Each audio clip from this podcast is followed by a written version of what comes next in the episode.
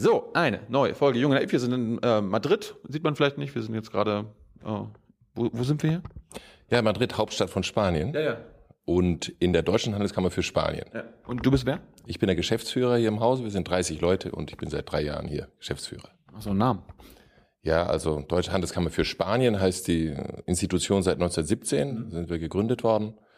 Und ich bin seit drei Jahren Geschäftsführer, aber bin schon 15 Jahre hier im Hause tätig. Du hast immer noch nicht deinen Namen gesagt. Walter. Walter. Walter, ja. Einen vollen Namen?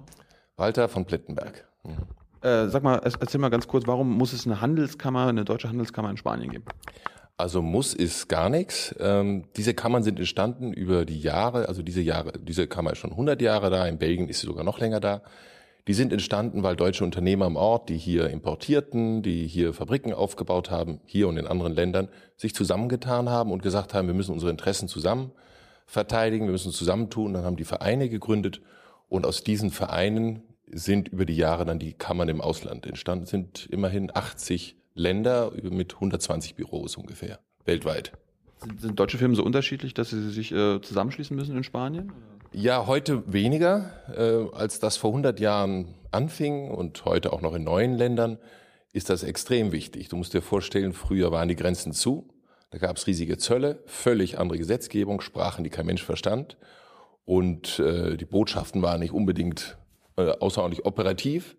Und deshalb haben sich die Unternehmer zusammengetan und haben gesagt, wir müssen zusammenhalten, wir müssen uns stärken gegenseitig und wenn es dem einen schlecht geht, hilft der andere. Und so sind diese Vereine entstanden. Und äh, wie, wie, wie geht's wie geht's denn den deutschen Firmen jetzt hier in Spanien? Ja, also wir haben gerade eine Umfrage gemacht, die ist gerade letzte Woche praktisch äh, aus dem Ofen gekommen. Und äh, die Firmen sagen zu 80 Prozent, also wirklich acht Unternehmen von zehn sagen, es geht ihnen gut oder zufriedenstellend. Das ist deutlich mehr als vor zwei Jahren und sehr viel mehr als vor vier Jahren. Wir machen die in zweijährigen Abstand. Und die, die Aussichten für dieses Jahr und für 2015 sind richtig gut. Äh, wie, wie ist das, wenn, wenn deutsche Firmen in Spanien arbeiten? Haben die dann deutsche Arbeitnehmer oder spanische äh, Arbeitnehmer? Früher hatten die vor allem in der Führungsetage eine Menge Deutsche. Das nimmt aber ab und das nimmt nicht nur hier ab, das nimmt weltweit ab. Die deutschen Unternehmen im Ausland äh, versuchen sich lokal zu besetzen. Das hat viele Gründe. Es ist billiger.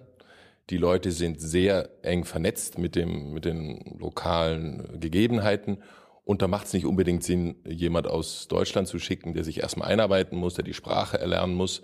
Und wenn er sie gelernt hat und sich, äh, sich wohlfühlt, dann geht er auch schon wieder weg. Meist so nach vier Jahren, fünf Jahren werden die, werden die Führungsleute dann zurückgeholt in die, in, in die Mutter. Warum, warum ist das billiger? Warum sind spanische Arbeitskräfte billiger als deutsche? Also es ist nicht unbedingt so, dass Spanische billiger sind als Deutsche. Das äh, stimmt grundsätzlich schon. Die wollen aber weniger haben. Ja, nein, wenn man ins Ausland geschickt wird, auch wenn man als Spanier nach äh, Südamerika geschickt wird oder nach USA für irgendein Unternehmen oder für ACS nach Deutschland oder nach China, da gibt's immer zusätzliches Geld. Das ist überall so. Wenn ein Franzose in die, in die weite Welt verschickt wird oder ein Deutscher aus Deutschland, kriegen die immer eine Heimat, eine Heimatentfernungszulage, wenn man so will. Insofern ist das für viele ähm, für viele Leute durchaus interessant, mal ein paar Jahre ins Ausland zu gehen. Man lernt was dazu, man lernt eine Sprache und man verdient mehr Geld. Hast du gerade gesagt, dass die spanischen Arbeitskräfte, also die für die deutschen Firmen arbeiten, weniger verdienen als in, in Deutschland? Ähm, nein, was ich sagen wollte ist, äh, wenn du hier lokal jemand anstellst, dann zahlst du den Betrag X, aber wenn du die gleiche Stelle mit jemandem besetzt, der aus Deutschland kommt, musst du den höher bezahlen, weil er eben sein Heimatland verlassen muss, seine Wohnung möglicherweise beibehalten muss und hat dann zwei Häuser und so. Dann wird das besser bezahlt, weil man ins Ausland geschickt wird. So, äh, du bist jetzt schon ein paar Jahre hier. Äh, warst du schon vor dieser äh, Krise auch schon hier? Ja, also ich habe beide Zeiten miterlebt. Die Jahre des Booms, die Jahre, der, wo es alles fantastisch lief, die fetten Jahre, die biblischen fetten Jahre. Es waren mindestens sieben, es waren jeweils sogar ein paar mehr. Wann war das?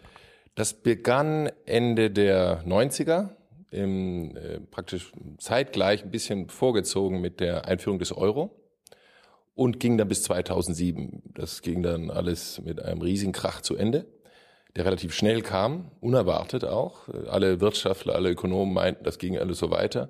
Und plötzlich brach es überall zusammen. Es brach in den USA zusammen, es brach hier zusammen, es brach in Irland zusammen.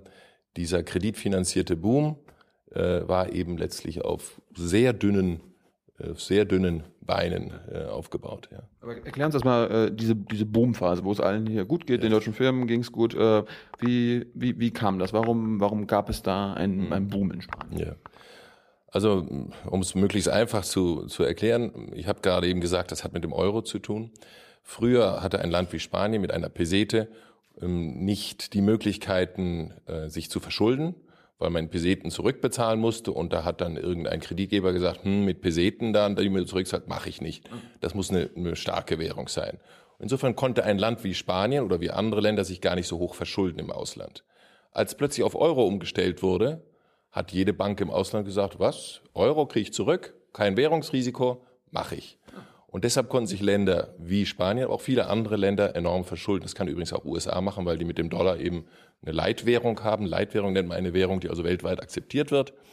Und deshalb konnte sie sich und kann sich USA weiterhin enorm im Ausland verschulden, weil alle glauben, ja, die Dollar, die, die sind ja, wir sind ja was wert. Kriegen wir zurück. Genau. Und das hat also Spanien dann auch gemacht mit der Euro-Einführung, hat sich sehr verschulden können im Ausland, gewaltig. Die Zahlen brauchen wir jetzt nicht zu nennen, aber sehr viel. Und konnte deshalb Waren einkaufen gehen.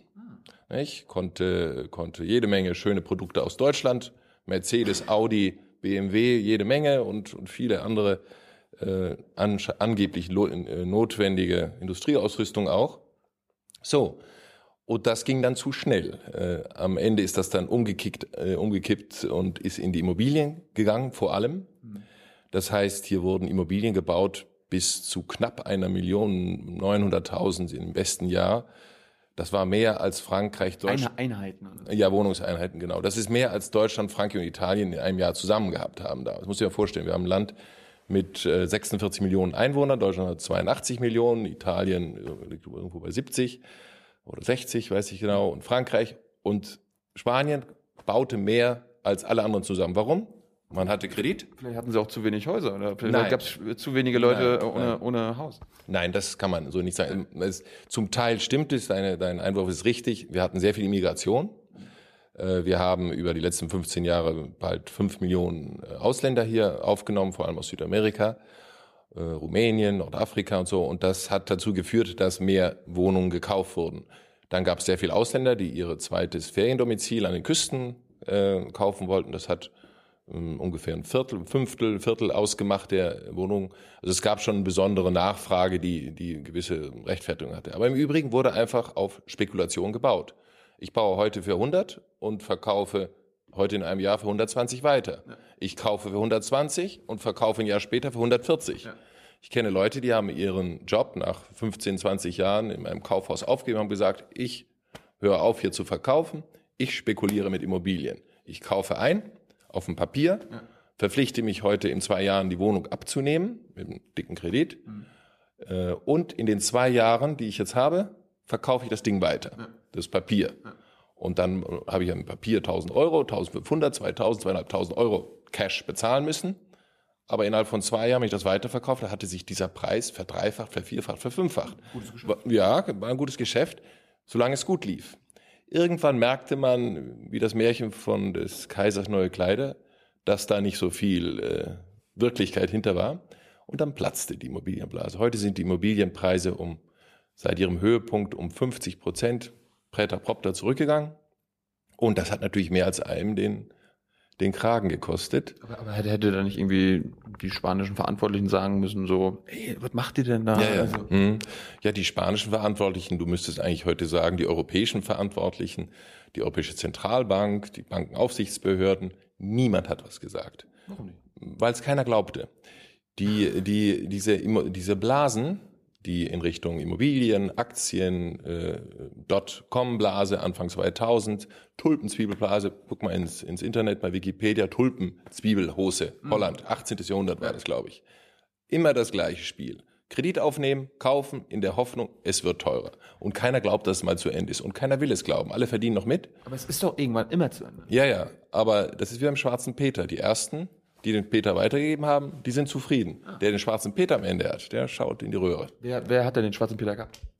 Diejenigen, die am Ende des Booms gekauft haben, zu teuer, so hoch verschuldet sind, sich eine Wohnung gekauft haben, die, ich sag mal, 150.000 Euro wert ist, aber dafür 250.000 Euro auf den Tisch gelegt haben und sich vor allem in Höhe von 200 und, und mehr verschuldet haben und jetzt eine Wohnung abbezahlen müssen, die viel weniger wert ist, als sie, die sind, die sind die Dummen. Die Dummen sind letztlich auch die Banken, beziehungsweise die Steuerzahler, die die Milliarden, die da versenkt worden sind, äh, auslöffeln müssen, um die Banken nicht zusammenbrechen zu lassen, um das gesamte System nicht zusammenzubrechen lassen, wird in allen Ländern der Welt dann eingegriffen. Dann werden den Banken gesagt, die den Kredit gegeben haben, huch, damit das nicht alles zusammenbricht, Steuerzahler, komm her, du flickst das jetzt. Das heißt, im letzten äh, fällt es wieder auf alle, wird es wieder alle, über alle verteilt, der Schaden, der angerichtet worden ist. Dann haben die Banken ja Glück gehabt. Also irgendwie. Ja, also. Ich meine, ich meine funktioniert die Wirtschaft nicht so, wenn man irgendwie äh, investiert und so weiter. Ein bisschen Risiko gehört immer dazu.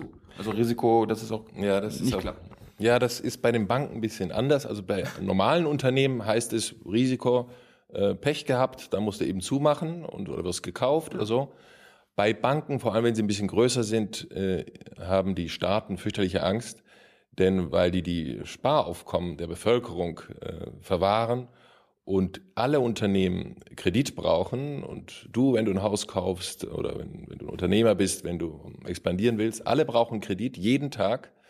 Wenn das System irgendwie anfängt zu husten, dann kriegen die äh, Regierungsverantwortlichen richtig Angst und sagen, huch, alles zumachen, Garantie, Staatsgarantie, Steuern. Dann wird ein bisschen rumfusioniert. Also hier in Spanien hatten wir bald 30 Banken vor ein paar Jahren. Jetzt sind es noch weniger als die Hälfte. Die anderen sind verschwunden, weil sie absorbiert wurden durch andere. Also insofern wird ein bisschen restrukturiert. Aber de facto die Verluste, die da entstanden sind, die sind umverteilt worden. Die liegen hier auf den Schultern der Bevölkerung, letztlich auch ein bisschen auf deinen, mhm. weil wir als Europäer so eine Art Solidar Solidargemeinschaft sind. Und ähm, dieser Megakredit, den Spanien vor ein paar Jahren bekam, vor, das ist zwei Jahre her, ähm, letztlich auch äh, die Garantie der europäischen Partner äh, hat. Nicht wahr? Du, du, hast gerade die, die Rolle der Banken angesprochen, die sollen ja auch Kredite geben. Jetzt wurden dann diese Banken gerettet, warum auch immer. Äh, haben sie denn ihren Job jetzt weitergemacht? Also geben sie dann wenigstens weiter hier, äh, unterstützen ja. sie die Wirtschaft, hier kleine Unternehmen, mittlere Unternehmen? Ja, aus Schaden wird man klug, heißt es. Ja. Wenigstens für eine Zeit lang.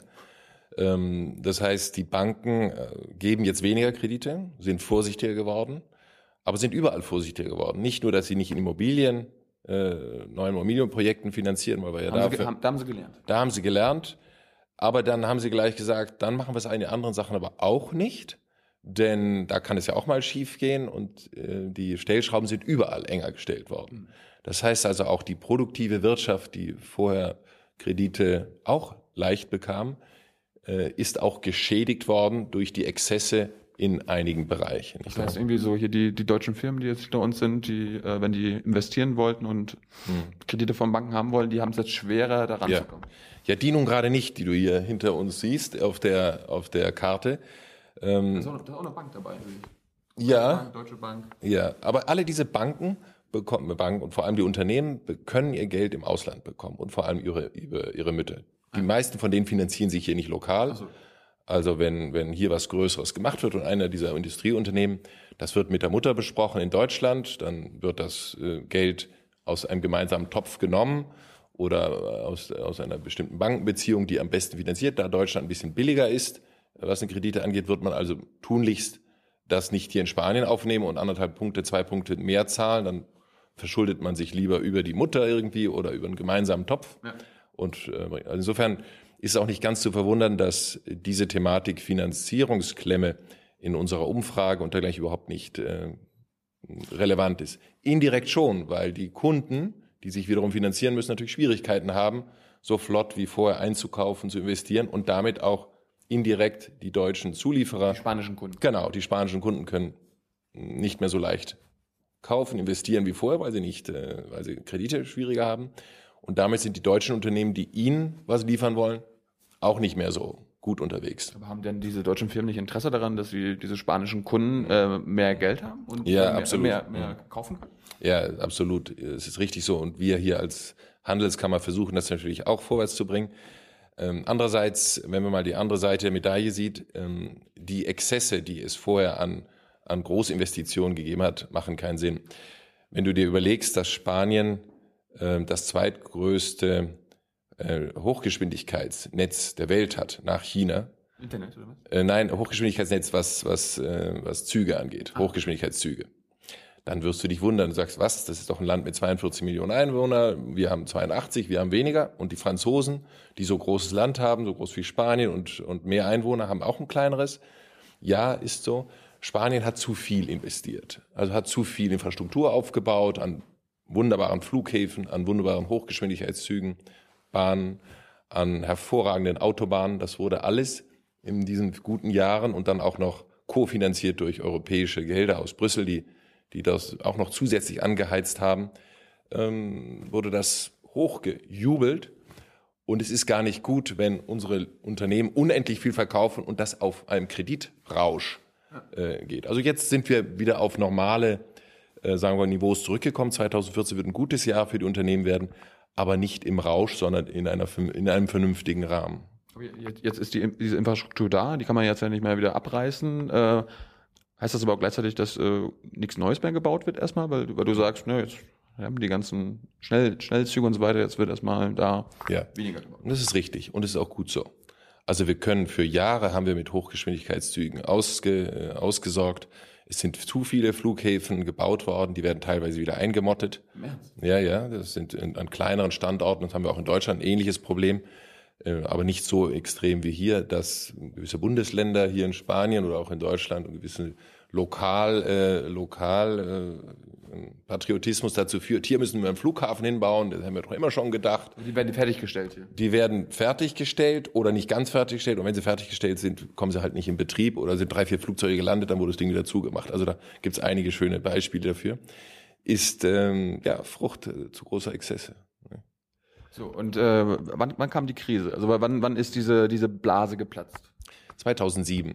Das ganze Beginn der Virus begann in den USA, als Lehman Brothers kippte. Die hatten sich ja, ähnlich, hatten spekuliert, in, indirekt auch in Immobilien, in der amerikanischen Immobilienblase, hatten äh, finanziert Immobilien, die kein Mensch dann zurückbezahlen konnte. Wirklichkeit hatten diese Schuldverschreibungen, die dafür gemacht werden, auf die ganze Welt verkauft. Und irgendwann hat Lehman Brothers gesehen, diese ganzen Papiere, die da die da in die Welt gekommen sind, die sind nichts. Und die haben dann äh, zumachen müssen. Das war ein Milliardendesaster. Und das ist dann rüber geschwappt ähm, über, die, über, über, über, die, ja, über die Kanäle, die Finanzkanäle, die alle zusammenhängen, nach Europa. Und Spanien kam dann früher oder später auch dran. Spanien kam ungefähr ein, zwei Jahre später dran. Man meinte in Spanien, man würde dieses Problem nie sehen. Ich erinnere mich noch an die Zeiten, wo es hieß, nein, also sowas wie die Amerikaner sich das geleistet haben wo ja auch Deutschland Milliarden verloren hat damals. 2007, äh, glaube ich, hat, hat die Bundesregierung damals äh, enorm äh, eingreifen müssen, um die deutschen Banken, die auch in Schieflage geraten waren, zu retten. Spanien meinte, das erleben wir nicht, denn wir haben in diesen internationalen Karussell nicht mitgemacht. Deutsche Banken hatten das gemacht. Die hatten ihr Geld nach USA getragen und haben da ordentlich Geld verloren und ihn nach Spanien auch getragen. Und da meinte man, Spanien ist außen vor, Pustekuchen. Dann ist das da genauso passiert wie in den USA. Warum, warum, haben, warum hat das denn so lange gedauert? Also warum man es ein, ein, zwei Jahre später? Wie, wie konnte das mhm. sein? Ja, warum hat es länger gedauert? Na gut, irgendwo kommt eine Krankheit zum Ausbruch. Die anderen haben das mehr kaschiert. Äh, die Banken hier ähm, waren der Meinung, die Immobilien und hier die Regierung meinte und Europa meinte, nein, also der Bedarf de facto besteht. Ähm, es sind ja auch nicht äh, Leute äh, finanziert worden, die es nicht bezahlen können. Es ist einfach zu viel äh, gebaut worden, was dann nicht mehr verkauft werden konnte. Also in den USA war es direkt so, da wurde einfach finanziert, Leute, wurden finanziert Leute, die, die, die, die nicht zurückzahlen konnten. In Spanien äh, wurden zunächst nur die Immobilien gebaut für Leute, die es, die bereit waren, den Kredit zu, zu, zu nehmen. Aber es wurde dann nicht mehr verkauft am Ende. Also du kannst heute über, durch Spanien fahren und siehst Häuserblocks, teilweise ganze Teile von, von Städten oder, oder Stadtteilen. Da sind die Wohnungen, äh, also 15 Stockwerke, da ist ein, zwei besetzt äh, und die andere nicht. Oder hier und dort denkt man sogar daran, ganze Häuserblocks wieder abzureißen. Die sind fertiggestellt und da man die nicht verkauft bekommt, wird natürlich jedes Jahr auch nicht äh, besser, die Bausubstanz, sagt man sich, was machen wir mit dem Zeug? Warum, warum, warum lässt man nicht, ich meine, ich habe jetzt mit ein paar Spaniern schon geredet, die sagen, hier ist die Armut wird immer größer, irgendwie mhm. durch die Austeritätsmaßnahmen mhm. muss gerade im Sozialen viel eingespart werden. Warum lässt man nicht die Leute da irgendwie, vielleicht nicht umsonst wohnen, aber irgendwie wohnen? Ja, also die Frage ist, ähm, Wenn, die, die Wohnungen sind doch da. Ja, ja. Also wem sie jetzt gehören, wer da Geld investiert hat, sind äh, Bauträger und damit auch indirekt Banken, die diese Bauträger äh, finanziert haben. Die wir gerettet haben. Also warum sagt man nicht Ja, wir haben die Banken äh, gerettet. Also diese, diese, die, diese Bauträger werden, wenn sofern sie noch Selbsteigentümer sind, sagen, also ich habe mein Geld da drin, also gib mir wenigstens mein Geld zurück. Und damit kannst du es nicht einfach verschenken, die Wohnung. Die ähm, äh, Milliarden, die äh, dort aufgewendet sind, ungefähr 40 Milliarden Euro, mindestens. 40.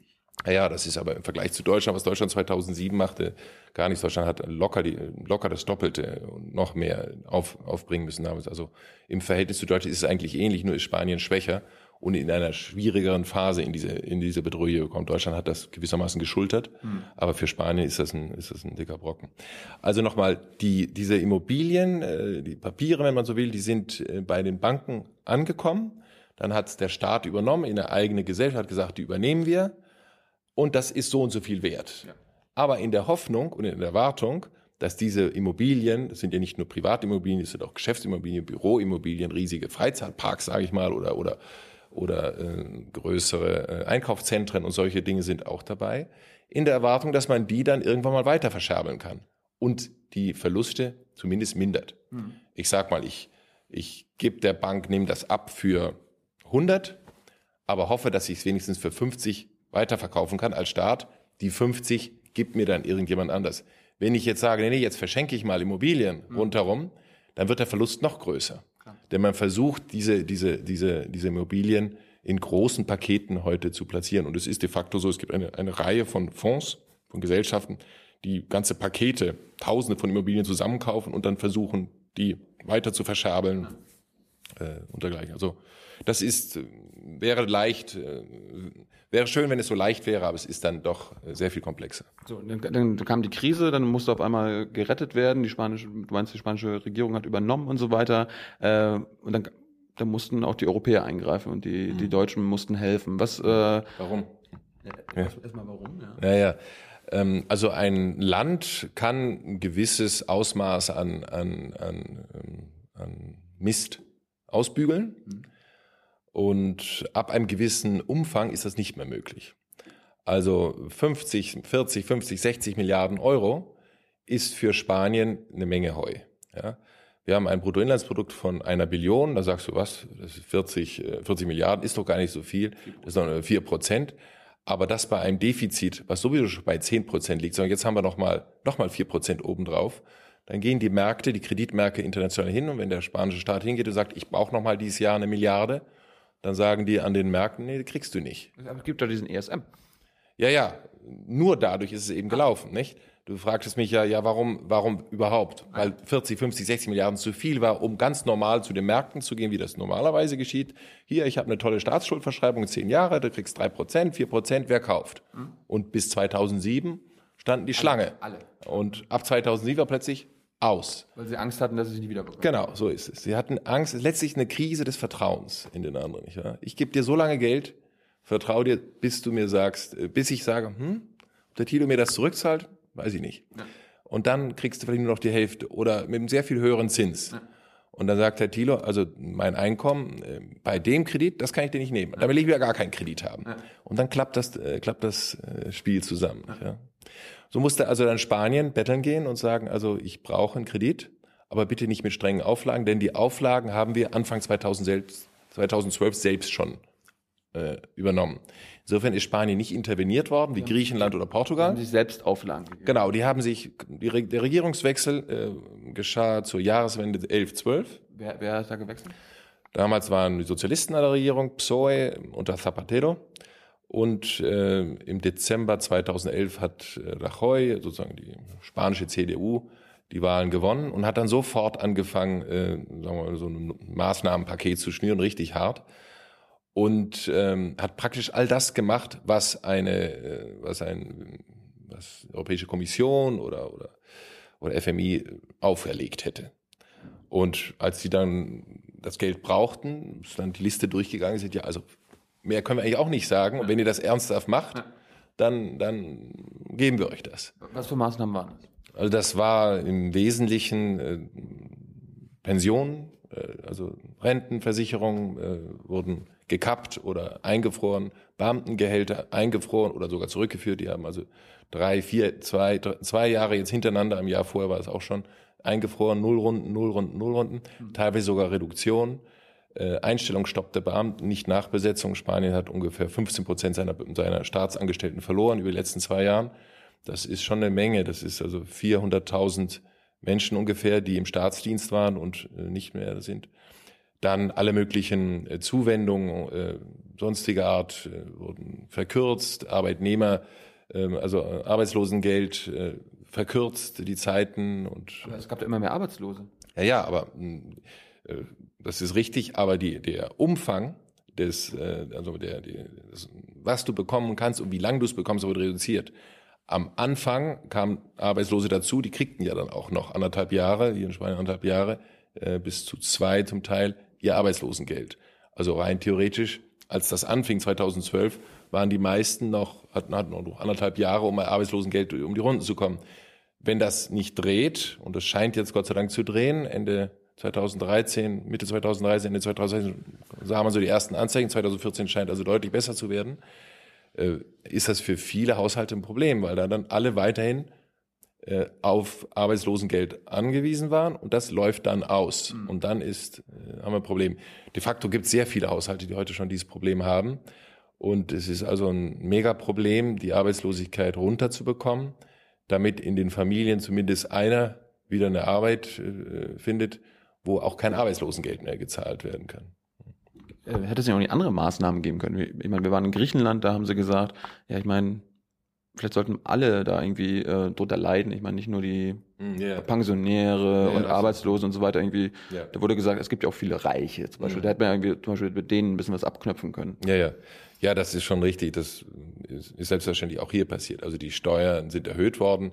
Die Regierung trat an mit dem Versprechen, eigentlich keine Steuern zu erhöhen. Ist natürlich alles erhöht worden. Ich glaube, es gibt nicht eine einzige Steuer, die nicht erhöht worden ist. Nicht? Also jeder von uns hier im Hause verdient weniger als vor zwei Jahren, weil unsere Steuern erhöht worden sind und die Gehälter mehr oder minder gleich geblieben sind. Ist auch alles billiger geworden?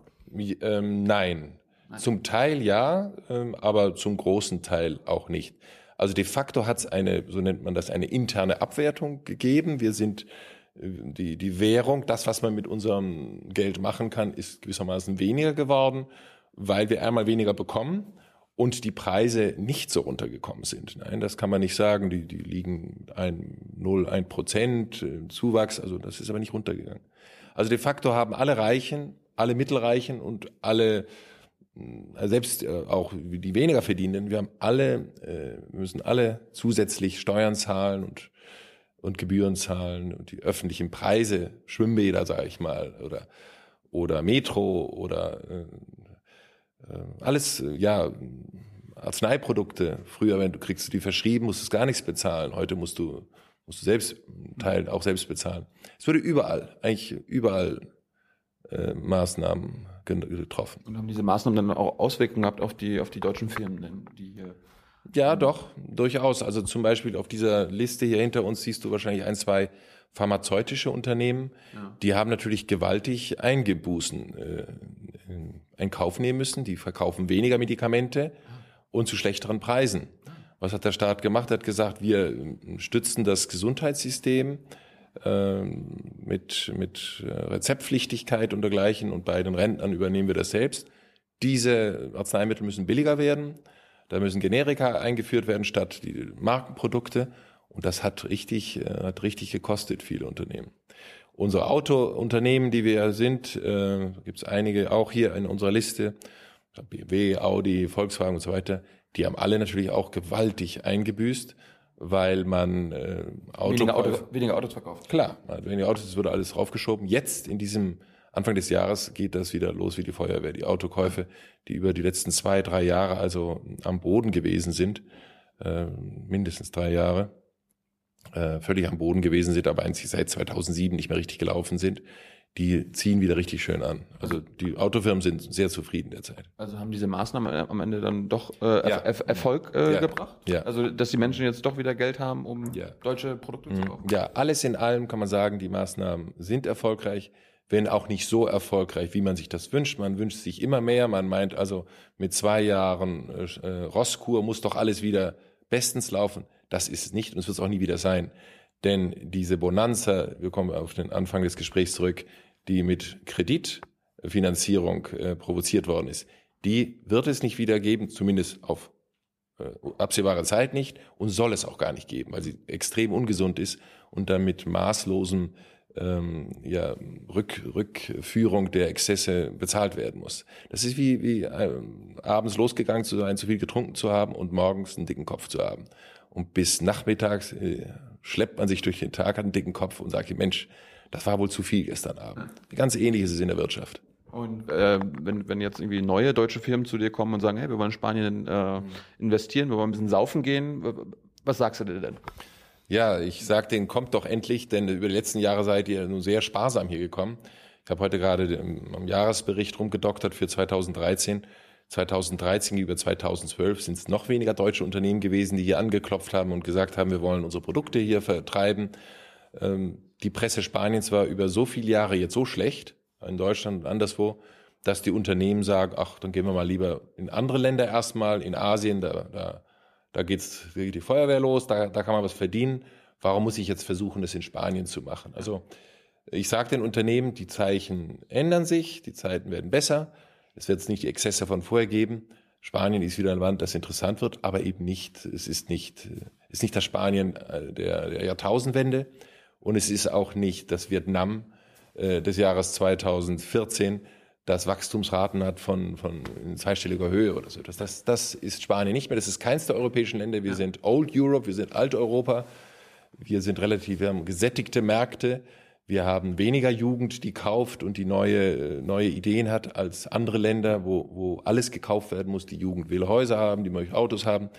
Wir haben ein demografisches Problem in Europa. Also unsere, unsere Wachstumsraten äh, werden auf absehbare Zeit sehr, sehr bescheiden sein. Also ich habe jetzt gelernt, quasi, wenn die deutschen Filme jetzt hier kommen, nicht mehr wie früher war es quasi, dass sie äh, verrückt viel Geld auch verdienen können, aber sie können jetzt wieder Geld verdienen. Ja, vorher konnten sie es verrückt viel, jetzt können sie es normal viel. Also wie man es haben sollte und haben darf. Dankeschön. Gerne. Danke dir. Bye.